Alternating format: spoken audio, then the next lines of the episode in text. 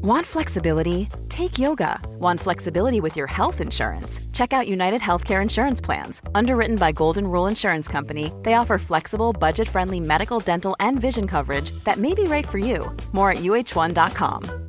Hey, I'm Ryan Reynolds. Recently, I asked Mint Mobile's legal team if big wireless companies are allowed to raise prices due to inflation. They said yes. And then when I asked if raising prices technically violates those onerous two year contracts, they said, What the f are you talking about, you insane Hollywood ass?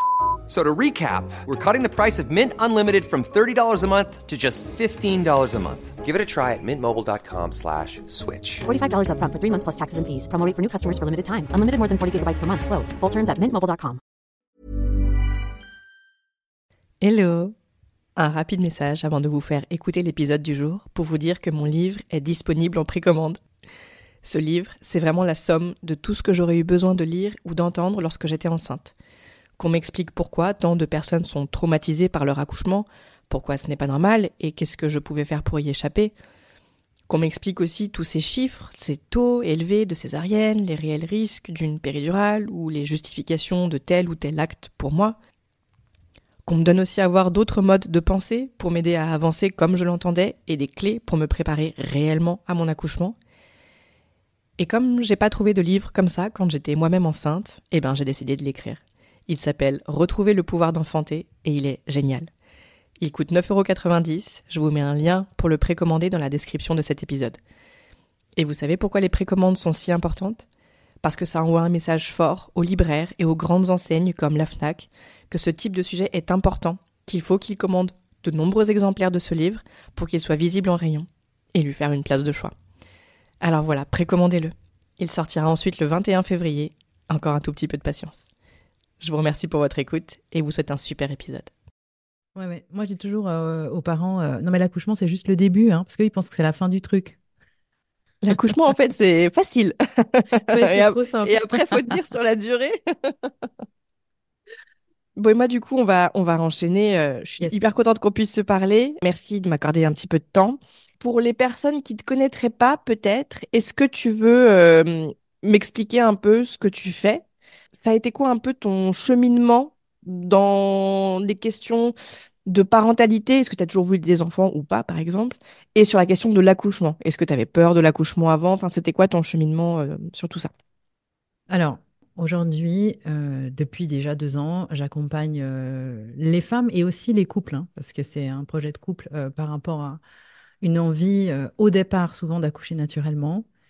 Et on va creuser plus loin dans, mon approche parce que euh, j'ai été euh, souvent connue pour mes coups de gueule pendant euh, la période Covid sur, sur tout ce qui s'est passé. Moi, mon travail au départ, c'est de relier les points d'un puzzle. Je suis passionnée par la psychologie humaine, la psychologie des masses aussi, des foules. Alors là, on était servi pendant quelques années. Et puis, en fait, pour moi, la naissance, c'est un défi. Donc, tout le, tout l'approche de comment dans sa vie on arrive à se libérer de ses peurs, de, de ses conditionnements.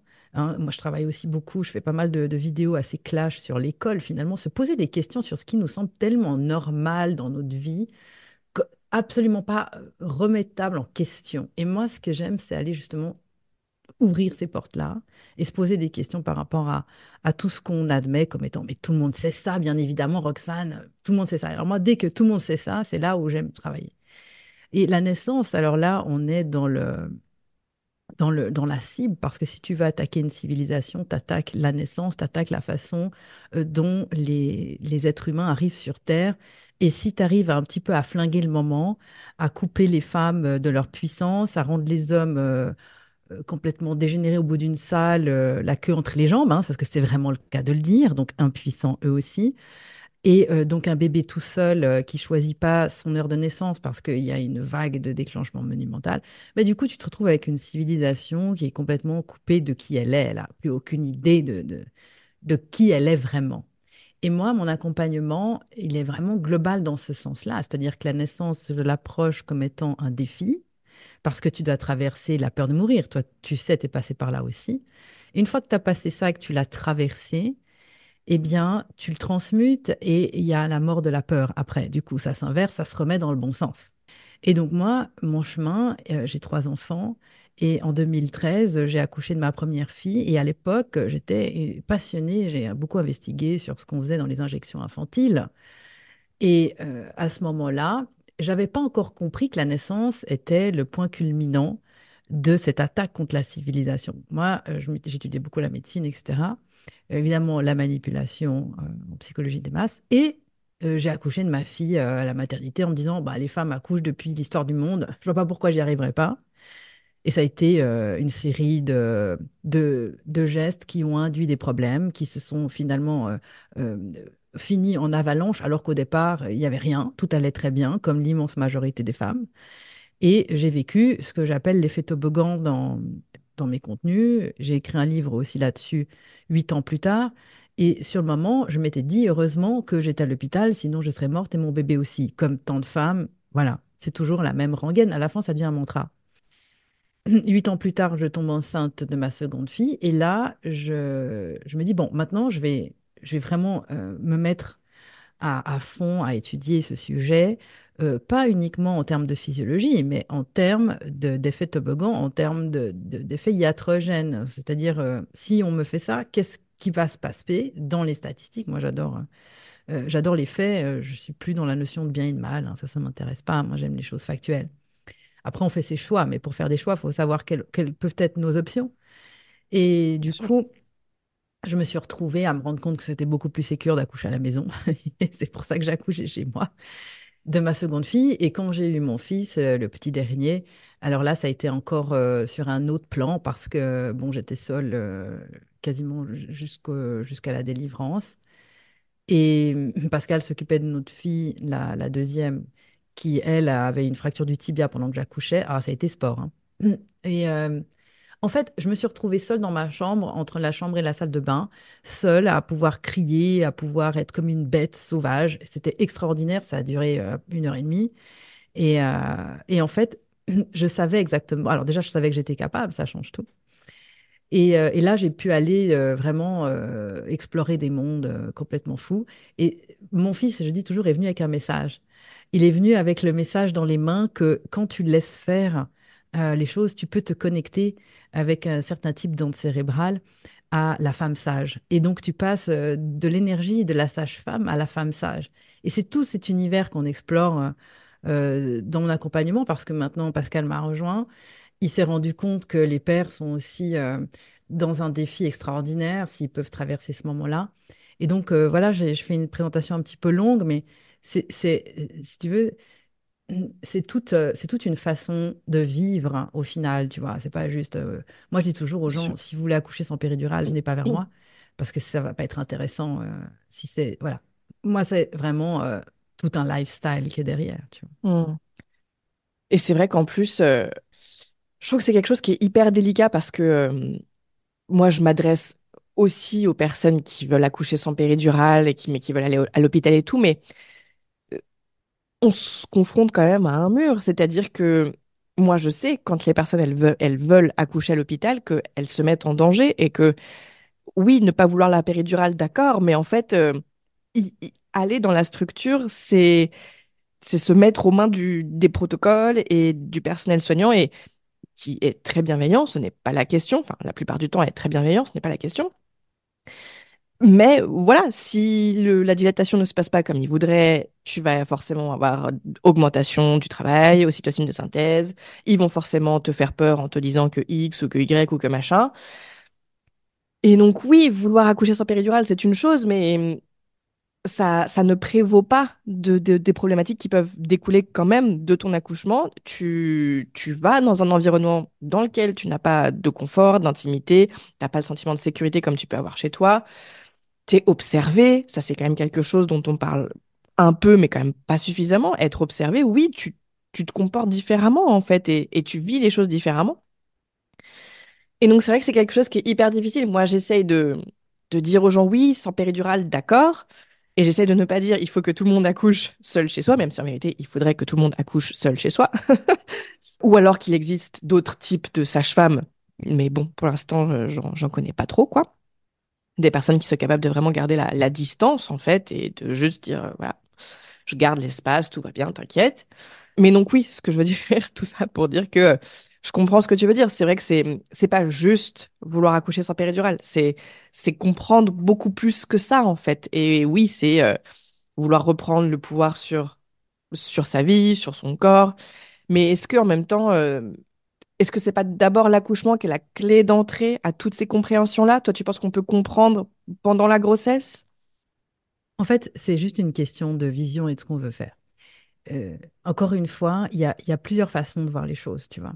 Aujourd'hui, euh, une femme qui veut juste vivre un accouchement sans péridurale, a priori, elle peut trouver pas mal de ressources partout. Puis, alors, elle aura besoin de temps quand même pour trier ce qui est vrai, ce qui est pas vrai, parce qu'il y a quand même une océan, un océan de choses. euh, moi, des fois, j'ai la bouche ouverte, je me dis, waouh.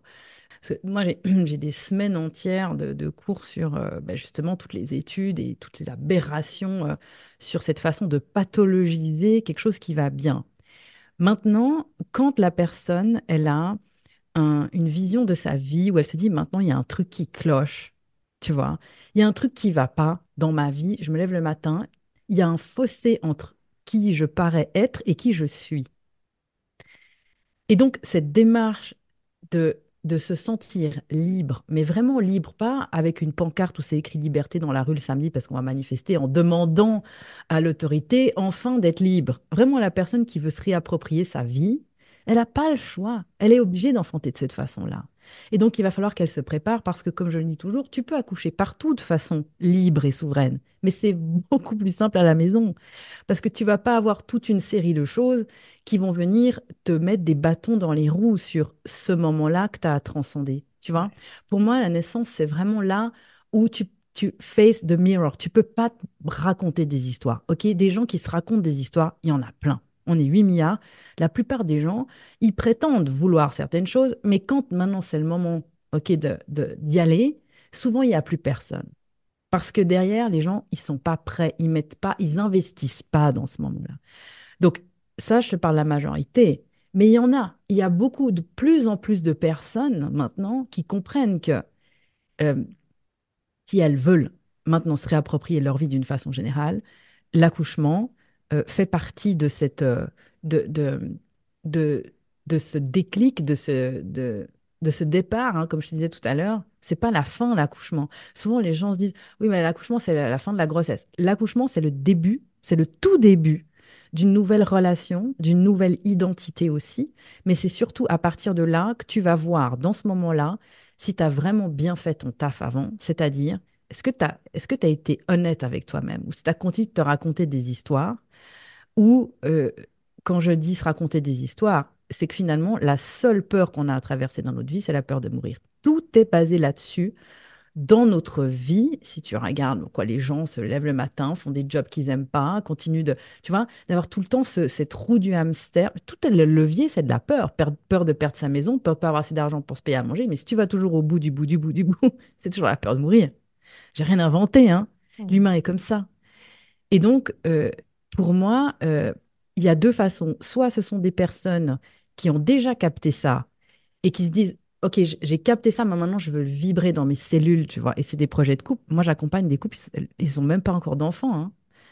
Ils commencent à se dire, on veut un enfant peut-être dans quelques mois, mais on veut déjà consciemment changer des trucs, tu vois. Ou alors, ce sont des personnes qui ont déjà quelques indices dans leur vie, c'est pas forcément très défini, mais elles savent qu'il y a quelque chose à aller capter à ce moment-là. Et ça peut être un Big Bang monumental. Quoi qu'il en soit, une femme, un homme qui accueillent leur enfant d'une façon libre et souveraine, ceux-là, ils sont dangereux pour la société. Bien Et c'est pour ça que ceux-là, il faut les éliminer, coûte que coûte, parce que ceux-là, ils vont, ils vont pas aller demander, euh, revendiquer quoi que ce soit. Ils font. Et c'est tout. Ils sortent du jeu, c'est terminé. Ils jouent plus dans tout ça. Donc, euh, euh, je pense qu'il n'y a pas une seule façon hein, d'arriver à ça. Mais par contre, de plus en plus de personnes ont des, des trucs qui clignotent sur leur tableau de bord. Ils disent, waouh, il y a un truc qui cloche. Et ils savent, ils sentent bien que la naissance, il y a vraiment quelque chose qui tourne pas rond dans tout ça. Ouais. Et, euh, et- et encore une fois, l'écrasante majorité des gens sont dans un cas de figure où ils n'ont pas besoin. Ils n'ont pas besoin d'actes médicaux parce que tout va bien. Tout va très bien. C'est ceux-là. hein. Moi, je m'adresse à ceux-là. Euh, les cas pathologiques, c'est pas mon rayon du tout. euh, et il y a tout ce qu'il faut au niveau chirurgical pour ça. Ouais. C'est hyper intéressant ce que tu dis. Après, euh, enfin, tu vois, je prends toujours mon cas, mon cas à moi. Moi, j'ai compris les choses parce que j'ai eu mon accouchement traumatique à l'hôpital, mon premier. Mhm. Mhm. Et sans lui, je- j'aurais, j'aurais pas compris toute, toute cette mascarade, euh, la société, ce qu'on veut nous faire croire, ce qu'on veut, les directives qu'on veut qu'on suive. Euh, donc, tu vois, tu parlais de l'école. Moi, j'ai aussi un, un avis pas très positif sur l'école, pour le dire gentiment, sur l'accouchement, sur le système médical, sur, enfin, tout ce que tu veux. Moi, je, j'avais pas compris. J'ai dû subir ça pour comprendre et c'est une conversation que j'ai beaucoup avec les personnes qui travaillent dans le milieu des naissances libres, c'est de se dire, mais comment on fait en fait pour que... Parce que oui, il y a des personnes qui sont sensibles à ça et qui, même sans avoir d'enfant, se disent, moi je veux un enfant naturellement, enfin, sans, sans personne, je, je comprends qu'il y a quelque chose qui va pas et tout, mais ça c'est un, infime pourcentage des personnes et j'ai quand même l'impression que, c'est même pas du tout une impression, ce sont les, statistiques qui parlent, les gens doivent aller se faire traumatiser pour après, donc soit se dire, bah oui, c'est comme ça, l'accouchement c'est normal, soit se dire, mince, il y a un truc, et donc moi ça a été mon cas, il y a un truc qui va vraiment pas, je, je plonge dans, dans la question, et même si pendant ma première grossesse, j'avais compris tout ça, je voulais de la physiologie, je voulais pas de péridurale, j'ai quand même été à l'hôpital en me disant, si jamais il doit se passer quelque chose, je serai en sécurité. Et du trauma, j'ai compris, en fait, non, d'accord, ok, on va, on va faire les choses autrement et ça va être bien mieux. Mais tu vois ce que je veux dire? Oui, il y a une infime, un infime pourcentage des gens qui sont capables d'avoir ces réflexions-là de même parce que bah, c'est leur éducation, c'est euh, l'univers dans lequel ils baignent, le- leur, leur entourage et puis simplement qui ils sont. Mais t'en as tellement d'autres qui vont devoir être traumatisés et, et tant pis. Comment on fait, tu vois, pour prévenir? Moi, j'aimerais bien qu'on arrive à prévenir les traumatismes en fait. Mhm. Et que les gens, ils accouchent chez eux et voilà, voilà, tu vois. Ouais, le truc, c'est que, en fait, le, le- la personne qui va, qui, qui aujourd'hui, c'est-à-dire, on, on est en 2024 maintenant, la personne, elle a, elle a quand même relativement du choix. Euh, si tu veux maintenant aller préparer une naissance, comme tu disais, euh, naturelle, parce que c'est souvent comme ça hein, que ça commence.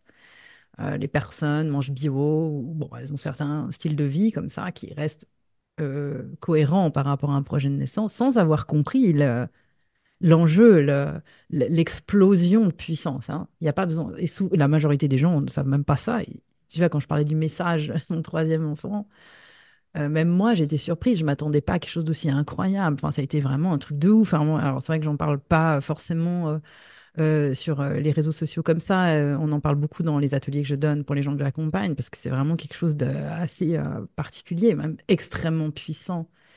Mais voilà, tu peux, euh, tu peux quand même avoir euh, une idée. Et selon l'accompagnement dans lequel tu tombes, effectivement, là, euh, c'est tout l'enjeu d'avoir une perception de la réalité différente. Maintenant, l'être humain, faut quand même le constater, Roxane.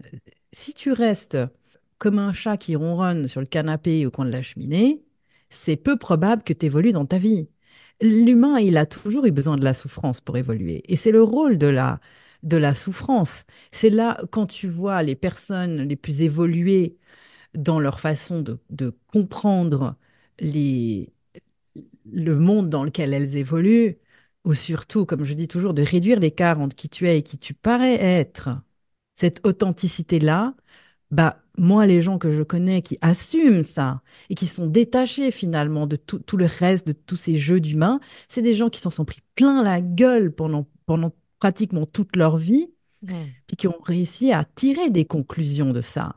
Moi aussi, j'étais traumatisée par mon premier enfantement et ça m'a permis de, de comprendre. Tu sais, c'est comme les enfants aussi. Quand tu vois les enfants qui sont pourri gâtés, qui ont toujours tout, tout, tout, qui n'ont jamais eu une, une seule frustration de leur vie, est-ce qu'ils sont capables de d'être heureux, de jeter trois cailloux en l'air et de jouer avec ça? Tu vois? C'est à un moment donné, malheureusement, l'humain est comme ça. Il a aussi besoin de se prendre des baffes pour comprendre.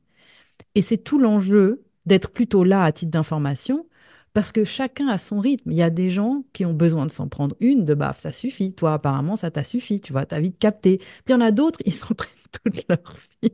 Et puis, comme je dis toujours, si tu comprends pas, la baffe, elle va venir de l'autre côté, et puis l'univers sera gentil parce qu'il va chaque fois te donner une opportunité pour comprendre. Alors les gens disent oui, j'ai des problèmes, mais c'est pas des problèmes, c'est juste à chaque fois une opportunité. Et puis comme comme l'univers est intelligent, il se dit bon bah elle a pas compris cette fois, on va cette fois on va aller lui dire un peu plus fort parce qu'elle n'entend pas. Alors, du coup, à chaque fois, puis à la fin, ça finit dans d'autres trucs, tu vois. Moi, dans ma façon de voir les choses, tout est, tout est lié sur le même plateau. Donc, euh, l'accouchement, la façon dont une femme va donner naissance à, so- à elle-même, ok? C'est la façon dont elle va donner naissance à son enfant. Et là, elle a une, une opportunité. Et ça va lui servir pour tout le reste de sa vie. C'est pas uniquement Ah non, par clair. rapport à ce moment-là. Et donc, pour certaines personnes, ça va passer par, OK, on, on va te mettre ça comme défi dans ta vie parce que probablement, tu es capable d'aller encore plus loin que, que ce que tu pensais, tu vois. Mm. Et c'est pas rien de donner naissance. C'est vraiment pas rien. C'est un moment, ben voilà, toi, tu es aussi passé par là. C'est intense, hein. C'est très intense. Ça se prépare, tout ça. Ouais. Bon, après, euh, moi, j'avoue que j'ai un schéma particulier parce que donc mon premier accouchement a été donc un enfer vraiment. euh, euh, c'était vraiment horrible en, milieu hospitalier. Et mon deuxième enfantement où j'étais donc seule chez moi et j'ai une doula, une birth keeper qui est arrivée un quart d'heure avant la naissance de ma fille, de ma deuxième fille. Mais sinon, j'étais seule et c'est un accouchement qui a duré trois heures sans aucune douleur. Enfin, moi, j'ai vécu un enfantement comme ça. Donc, c'est vrai que pour moi, presque, euh, c'est pas forcément facile, mais c'est enfin, c'est forcément un truc fou. Mais j'ai tendance à me dire que ça peut être, euh, ça peut être cool, tu vois. Qu'est-ce qui peut être cool? L'accouchement, c'est pas forcément un truc euh, qui te, qui te bute de douleur. Et même si, bien sûr, que ça peut l'être, et je, je ne, nie pas que ça peut l'être parce que je l'ai vécu pour ma première, mais c'est vrai que j'associe beaucoup ce que j'ai vécu pour ma première avec le contexte dans lequel j'étais. Mais voilà, je suis quand même capable. Enfin, je, sais qu'il y a des personnes qui enfantent librement et qui sont euh, hyper libérées dans leur tête et tout, et qui ont quand même des enfantements hyper douloureux. Mais, euh, mais bon, j'aimerais bien que tu nous racontes ton dernier accouchement euh, où donc tu étais libre, euh, tu étais seule chez toi, comme tu disais tout à l'heure.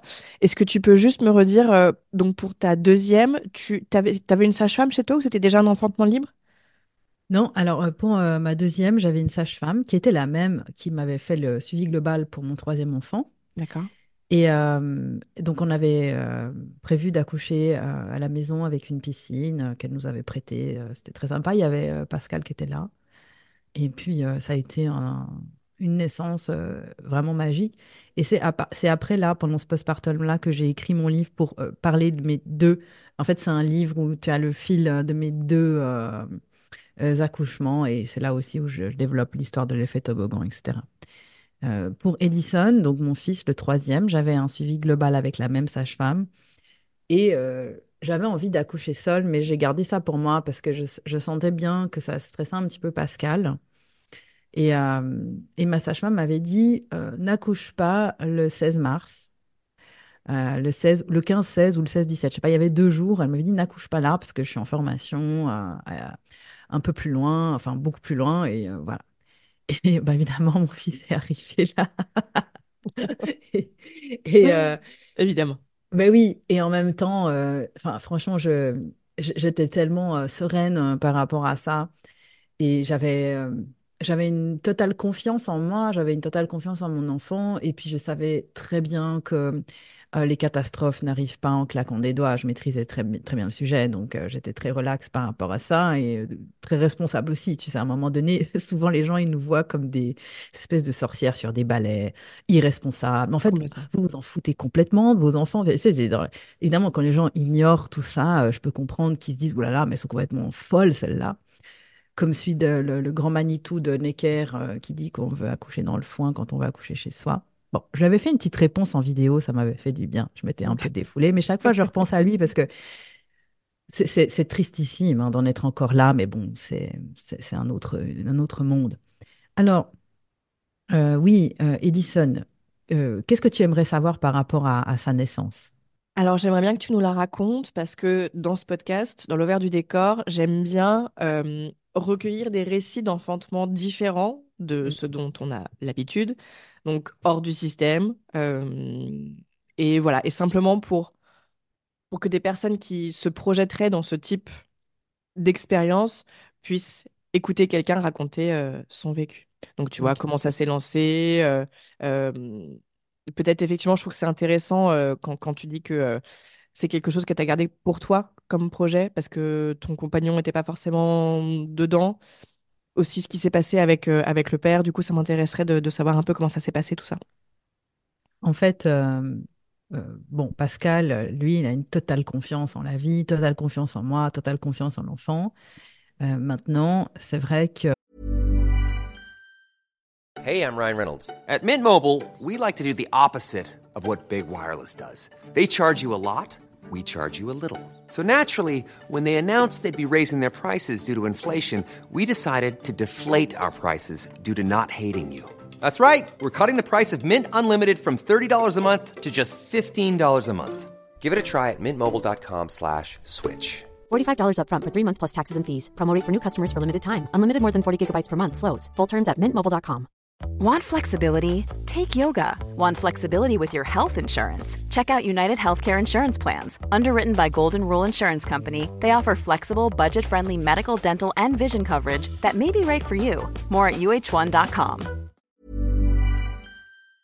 Euh, dans le contexte de la troisième grossesse euh, qui est arrivée, j'étais euh, en plein postpartum quand je suis retombée enceinte. Evie avait huit mois quand j'ai appris que j'étais enceinte. C'était pas du tout un bébé prévu. Et je me suis dit, oh là là, non mais j'ai pleuré pendant 24 heures. Je me suis dit, en plus avec tous les projets que j'avais, je vais jamais y arriver, quoi. Ça va être, ça va être impossible. Et Pascal m'a dit, parce que bon, moi, j'ai pas encore parlé publiquement de tous les projets que qu'on est en train de mettre sur pied, mais c'est quand même quelque chose d'assez costaud qui va demander beaucoup d'énergie. Et j'ai dit à Pascal, mais je vais jamais y arriver. Il m'a dit, mais si toi, tu n'arrives pas, personne n'y arrivera. J'ai toujours hein, eu la chance qui me, qui me, voilà, il m'a fait toujours les plus beaux cadeaux, c'est de me dire que j'étais capable. Et euh, donc, pendant cette euh, grossesse-là, au fur et à mesure, euh, ça a été complètement différent parce que j'ai quasiment fait aucun examen. Je me sentais tellement sereine, tellement bien que déjà j'étais dans une autre dynamique, tu vois, vraiment tellement informée. J'avais fait tellement de recherches que j'ai pu lâcher. Je dis toujours, la connaissance libère, mais c'est vraiment ça en fait. Hein. Tu n'as plus absolument plus personne qui est au-dessus de toi au niveau des connaissances parce que tu es vraiment à jour. tu peux pas être plus à jour. Et donc, euh, lui, il savait que euh, ça allait être différent parce qu'il y avait quand même euh, une petite de 17 mois qui était là pour le jour de la naissance. Et puis, moi, c'était pas encore très clair. Est-ce que est-ce qu'elle est avec nous, est-ce qu'elle est pas avec nous, etc. Tu vois. Et, euh, et finalement, euh, ça a été euh, voilà. J'ai, à la fin de ma grossesse, je me suis dit bon, déjà un, comme tout, comme je le dis toujours, ça se fera comme ça doit se faire. Hein, il y a un moment donné, on peut pas tout contrôler, mais surtout, j'ai envie qu'on me foute la paix. Donc, je me mettrai dans mon coin et je ferai ce que j'ai à faire. Ma sage-femme avait dit voilà le le 16 mars, je ne serai pas là. Donc, j'ai une backup au cas où que j'avais jamais vue. Et euh, j'avais dit à Pascal, bon, ça, c'est ton organisation, je te laisse gérer tout ça. Moi, maintenant, en plus, j'étais complètement HS, cérébralement parlant, j'ai vraiment senti une altération incroyable de mon cerveau. Ça a été ouf. Et je me suis dit, oulala, ça va aller vite parce que je sentais que je, ne captais plus rien, je devenais complètement teubée. J'avais plié la voiture dans un parking souterrain alors que j'ai jamais eu d'accident. J'ai complètement fracassé l'aile droite de la voiture. Pascal en a fait une vidéo sur YouTube en se foutant de moi, à, à, juste titre, parce que je, me voyais là euh, comme, euh, tu sais, comme les, les gens en fin de vie au volant qui comprennent plus rien. Là, je, je deviens dangereuse, quoi. Faut que j'arrête. Et donc, j'étais dans cet état-là. Mais Pascal, euh, il a eu l'intelligence, même s'il avait probablement capté un peu ce qui se tramait en, ligne de fond, de, faire confiance aussi à tout ça. Donc, donc voilà, le, jour de l'accouchement, le matin, je me réveille avec des, des contractions quand même assez euh, fortes. je comprenais plus ce qu'on me disait au petit déjeuner, donc donc là, j'ai su, hmm, là, ça doit être, ça doit être maintenant. Le, le terme avait été dépassé. Moi, j'ai des grossesses qui durent plutôt 40 semaines plus 5, plus 6 comme ça. Et puis, euh, et puis voilà, je, me suis isolée en fait. Et, euh, et lui, en changeant euh, la couche d'Evie, il est tombé sur elle. Et enfin, il a glissé avec son genou et il lui a, il lui a fait une fracture du tibia. Quoi. Alors, je te dis pas dans quel état était Pascal, parce que alors lui, en plus, il n'y a pas plus papa ours que lui. Il était, mais dans tous ses états, donc il s'est mis à pleurer, il a senti que j'étais en train d'accoucher. Enfin, tu sais, c'est un moment où tu dis, putain, non, mais là, c'est un truc, euh, c'est en train, de partir. Et alors là, j'ai dit, OK, reste avec Evie.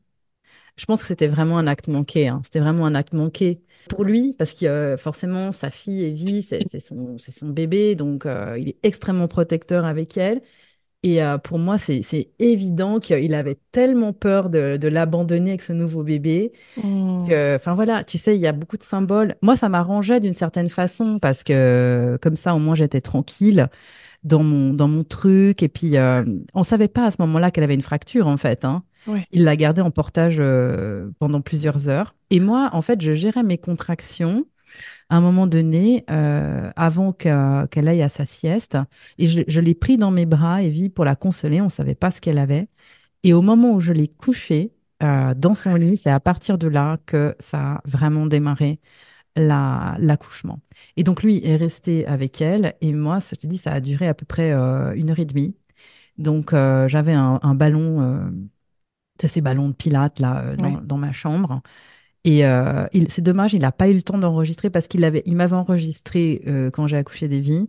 Donc j'ai toute la bande son de, de, de mes bruits, etc. Et ça, je, je trouve vraiment très intéressant de, de partager ça, tu vois, en ressources. Parce que souvent, les femmes, elles savent pas ce que ça fait. Et les, et les partenaires aussi, je leur dis toujours, euh, surtout, vraiment, c'est vraiment des, des bruits particuliers. Donc, malheureusement, euh, les vidéos qu'on peut trouver sur Internet, euh, c'est souvent un peu la fin de l'accouchement, tu vois, ou des fois même, euh, ça fait un petit peu Alice au pays des merveilles. Il faut quand même dire les choses telles que c'est. C'est pas souvent comme ça. Enfin, moi, en tout cas, c'est très wild hein, quand j'accouche. c'est vraiment des sons, c'est animal. Et donc là, il n'a pas pu enregistrer. Donc c'est un peu dommage parce que ma mère qui est arrivée du coup dans la maison pour venir chercher Evie, histoire de la sortir pour que Pascal puisse un peu venir avec moi. Euh, elle m'a dit, bon, moi, je ne l'ai je l'ai pas vu, j'étais en haut, et elle m'a dit, euh, oulala, je suis rentrée, euh, je t'entendais.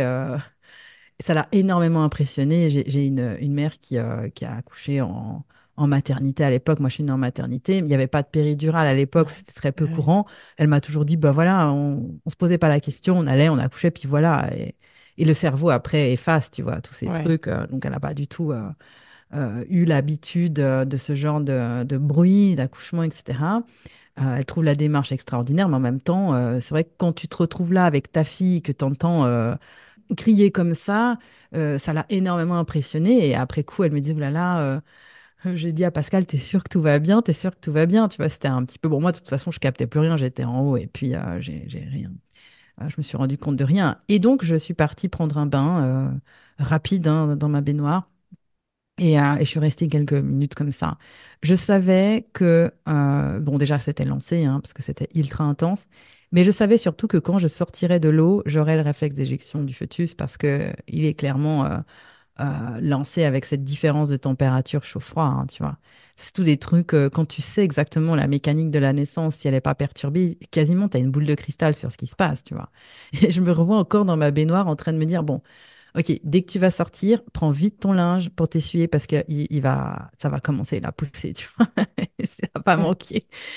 donc je me suis, euh, je me suis motivée là et, euh, et donc je suis sortie de, de la baignoire et, euh, et voilà. Donc je me suis retrouvée assise sur les, les toilettes. C'était tellement agréable, euh, en train de m'accrocher à la poignée de la, la porte et, euh, et j'ai senti la tête qui descendait, qui arrivait.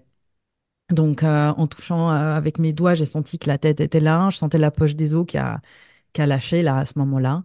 Et donc, j'ai euh, ouvert la porte euh, en étant toujours assis sur les toilettes parce que dans ma salle de bain, c'est vraiment collé, tu vois. Et donc, j'ouvre un peu la porte et je dis à Pascal, euh, euh, je l'appelle Pascal, je dis, il arrive.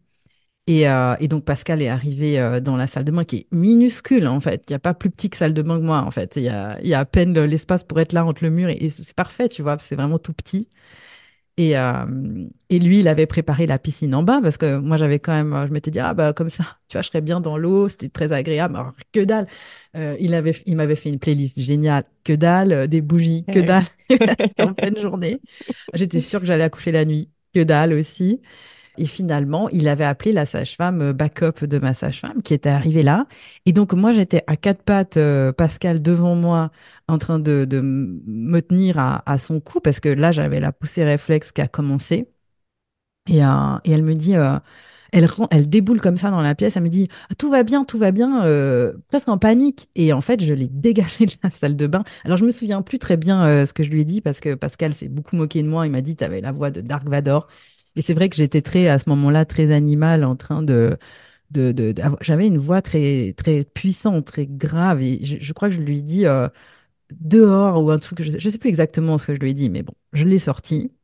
Et donc, elle s'est retrouvée derrière, derrière moi. Euh, et, là, euh, j'ai senti la tête euh, passer. J'ai demandé à Pascal, j'ai dit, est-ce que, est-ce que tu vois la tête? Il m'a dit, oui, je sens la tête. Et, et en, deux poussées. Et ah oui, je me souviens que la sage-femme a, voulu toucher quand Edison avait sorti sa tête. Je me souviens qu'elle a voulu, je pense qu'il avait, il doit avoir une circulaire, elle a voulu le, toucher. Et je, je, lui ai dit, touche pas bébé. je lui ai juste dit ça. Euh, et, en fait, du coup, elle a vraiment, euh, c'est à partir de là qu'elle a compris, parce qu'on s'était jamais vu. Bah et donc, euh, elle a dû, tu sais, quand tu disais tout à l'heure, ça serait chouette d'avoir une nouvelle catégorie de sages-femmes, etc. je me mets quand même un petit peu aussi à la place des soignants. Tu vois, moi qui accompagne vraiment beaucoup de personnes maintenant, je me rends compte que, encore une fois, quand arrive le jour J, il y en a beaucoup qui, qui, partent en panique.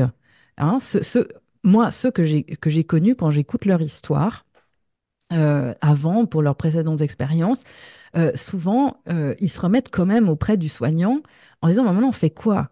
Et donc, ça dépend aussi de la posture des parents. Si les parents prennent l'espace, les sages-femmes qui sont justement de, de, bonnes gardiennes, comme on dit, elles restent à leur place, tu vois.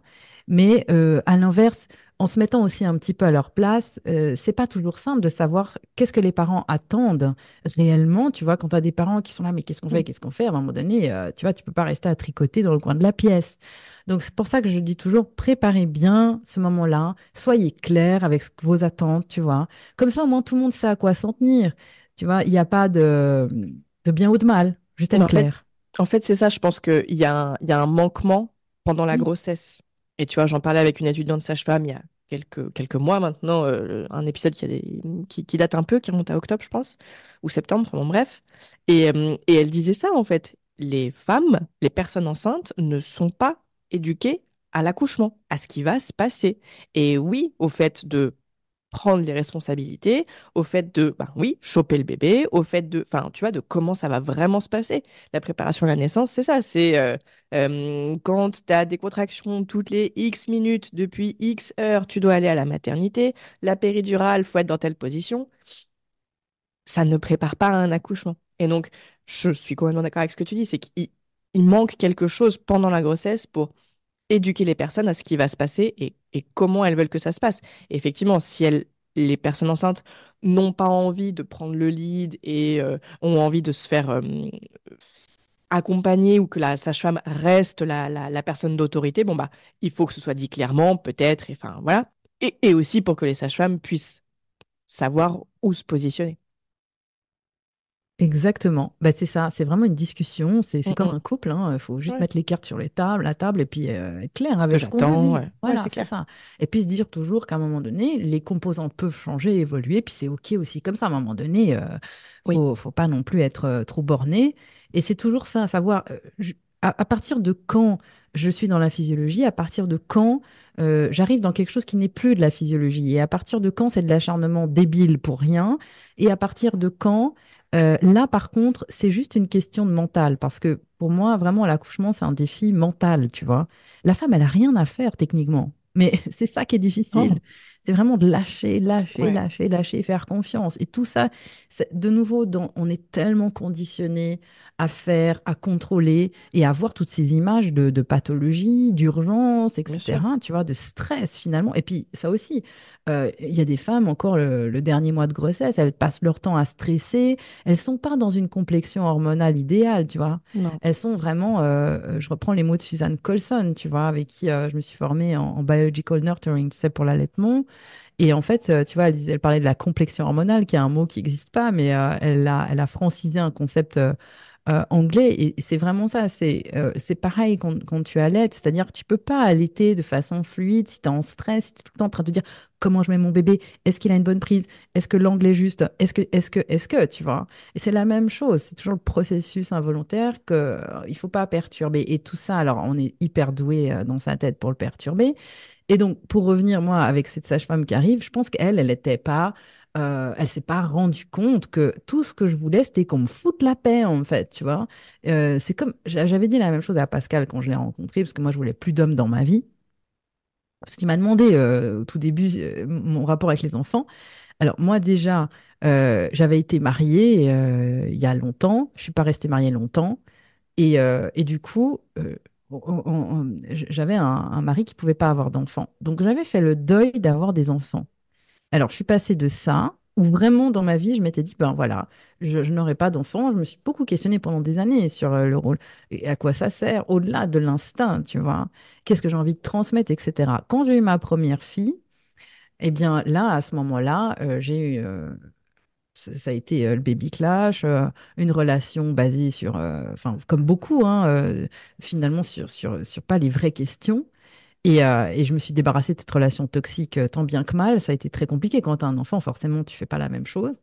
Et alors, euh, moi, j'avais dit plus jamais d'homme dans ma vie, plus jamais, et encore moins vivre avec quelqu'un, et encore moins avoir des enfants, parce que ça, c'est trop, ça m'a trop déchiré de, de, perdre d'une certaine façon ma fille que j'avais tout le temps. Enfin, et même encore maintenant, il y a des moments, c'est d'une pour moi, c'est le plus gros déchirement qu'une femme puisse vivre, c'est d'être mmh. coupée de son enfant. J'avais dit à Pascal, tu vois, pour moi, aimer quelqu'un, c'est lui foutre une paix royale. C'est ça, aimer quelqu'un. C'est vraiment lui foutre la paix.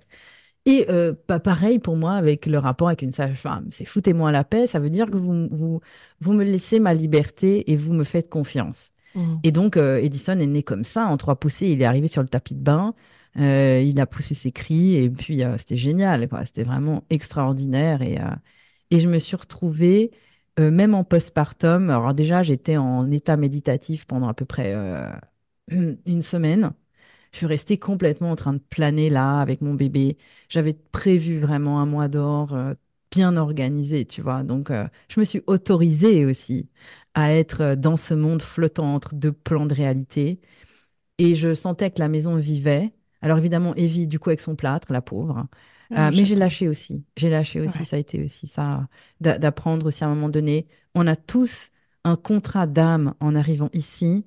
Euh, tout est, tout est un, euh, un une, une, possibilité d'évolution. J'accepte aussi, tu vois. Ça a été aussi une initiation par rapport à ça, parce que je me suis dit, ah, c'est con quand même. J'aurais bien aimé vivre en postpartum avec Pascal, tous ensemble avec le petit. Ben non, ça n'a pas été comme ça. J'étais seule avec mon bébé pendant que ben, la pauvre petite, avec son plâtre, ben, elle était avec son père parce qu'il a fallu. Franchement, c'était chaud, quoi. 17 mois avec un plâtre pendant un mois. Et en fait, euh, je me suis retrouvée seule à, à être dans ce flow avec euh, Edison et euh, j'ai vraiment eu le temps de méditer. J'ai énormément lu.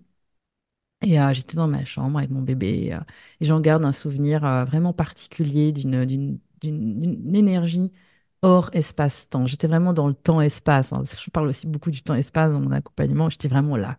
J'étais vraiment dans l'instant là. Et, et est-ce qu'au final, il avait une circulaire de cordon, de cordon autour du cou ou pas? Écoute, je me souviens même pas. Moi, je l'ai pris. ouais, ok. et le placenta? alors, le placenta, il est sorti à peu près une heure après. Euh, moi, je me suis mis euh, tranquillement dans mon lit. J'ai pas mal de photos que j'avais, euh, que j'ai mis dans, mes accompagnements et même des moments que j'avais zappés, en fait, que Pascal a filmé, tu vois. Je sais plus du tout là. J'étais avec mon bébé. Donc, il a tété quasiment non-stop.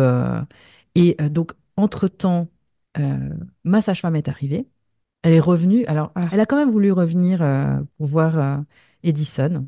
Bon, elle, elle me connaît euh, depuis Evie, mais elle avait été là pour euh, l'enfantement de ma sœur il y a 15 ans. Donc, euh, en fait, elle connaît un petit peu les bébés de la famille Cruzy. et elle avait voulu revenir à ce moment-là.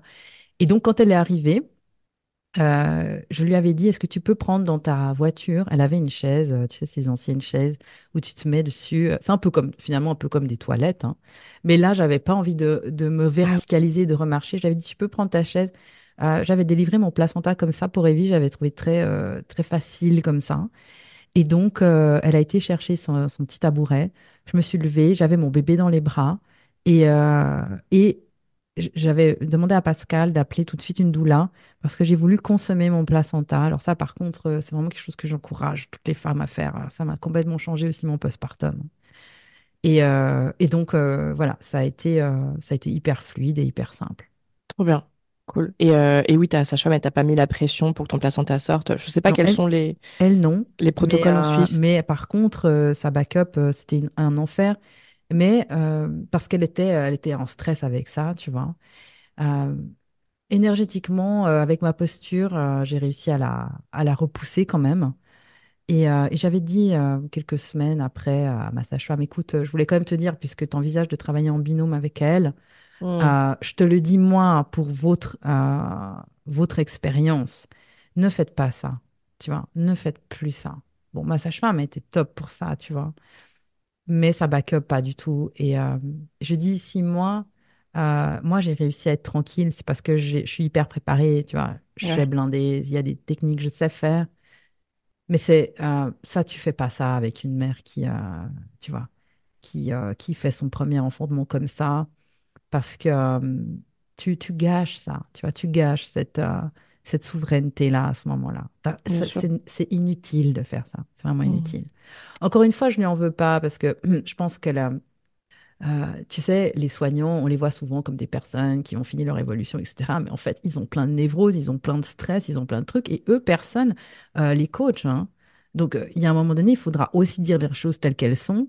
le jour où les accompagnants auront aussi appris, avec aussi des, formations et des suivis pour eux, des, accompagnements pour eux, à gérer leur petit caca émotionnel, ça se passera mieux aussi en salle de naissance. Hein. Ah, bah c'est sûr. C'est sûr. Et euh, je pense aussi que euh, on minimise vachement l'impact que ça peut avoir euh, bah, n'importe quelle chose en fait pendant l'accouchement. Enfin, tu vois, donc moi pour ma, deuxième, tout était parfait. Enfin, il n'y aurait rien à refaire. Mais mon mec, et c'est un truc bête, hein, mais il y a un truc qui était nul pendant, pendant, pendant l'accouchement, et c'est rien, mais quand même, c'est que ma fille aînée, on ne savait pas ce que c'était, parce que moi, je ne veux pas savoir le sexe de mes bébés quand, quand ils sont dans mon ventre, je veux le découvrir. Et donc, ma, ma, mon bébé sort, et mon mec me dit, oh, c'est une fille. Et je pense que j'aurais pu le gifler. En fait, c'est pas à ah toi. C'est pas à toi. toi, tu le découvres pour toi, c'est très bien, mais tu n'as pas à me dire le sexe de mon bébé. Enfin, et on s'en était même pas parlé. Enfin, il savait pas qu'il fallait pas me le dire.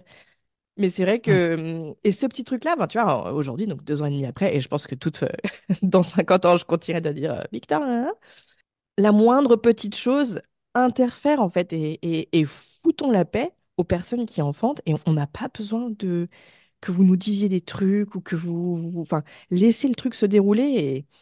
En fait, je pense que c'est euh, vraiment les gens doivent être clairs. Tu vois, c'est vraiment comme la relation de couple au quotidien. Il y a un moment donné, tout fonctionne, mais il faut juste dire ce qu'on veut. Personne signe un contrat sans lire le contrat. Mais parfois, tu sais pas ce que tu, vois, veux. ah bah si, bah ça, c'est justement, c'est pour ça qu'il faut être accompagné. Euh, c'est sûr. Bah, c'est d'où l'importance d'être accompagné, bien sûr. Parce que, euh, tu sais, on est quand même dressé comme des chiots à l'école. Hein. Puis petit, on doit ah, lever la main pour faire pipi.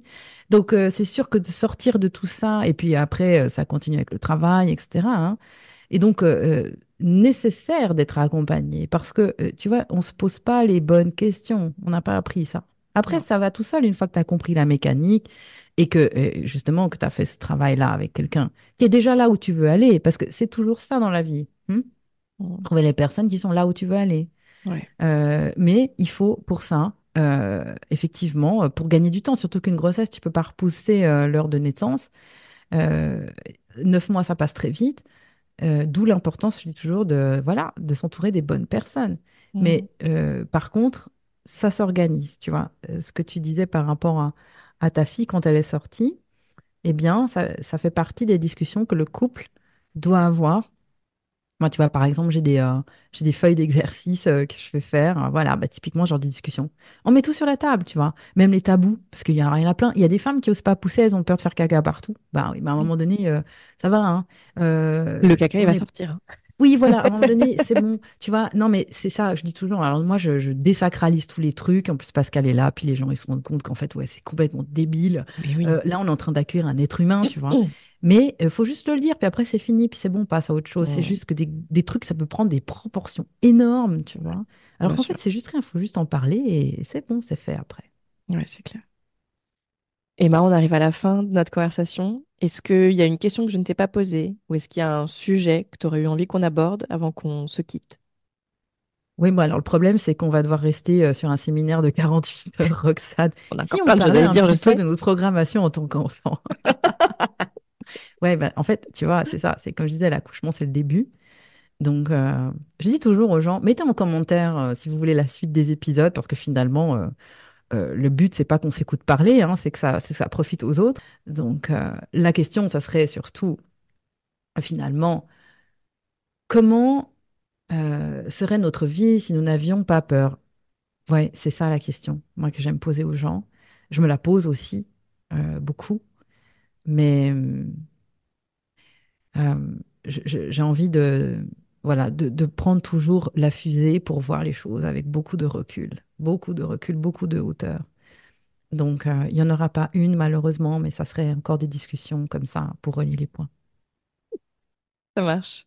Merci beaucoup, Emma. Merci à toi.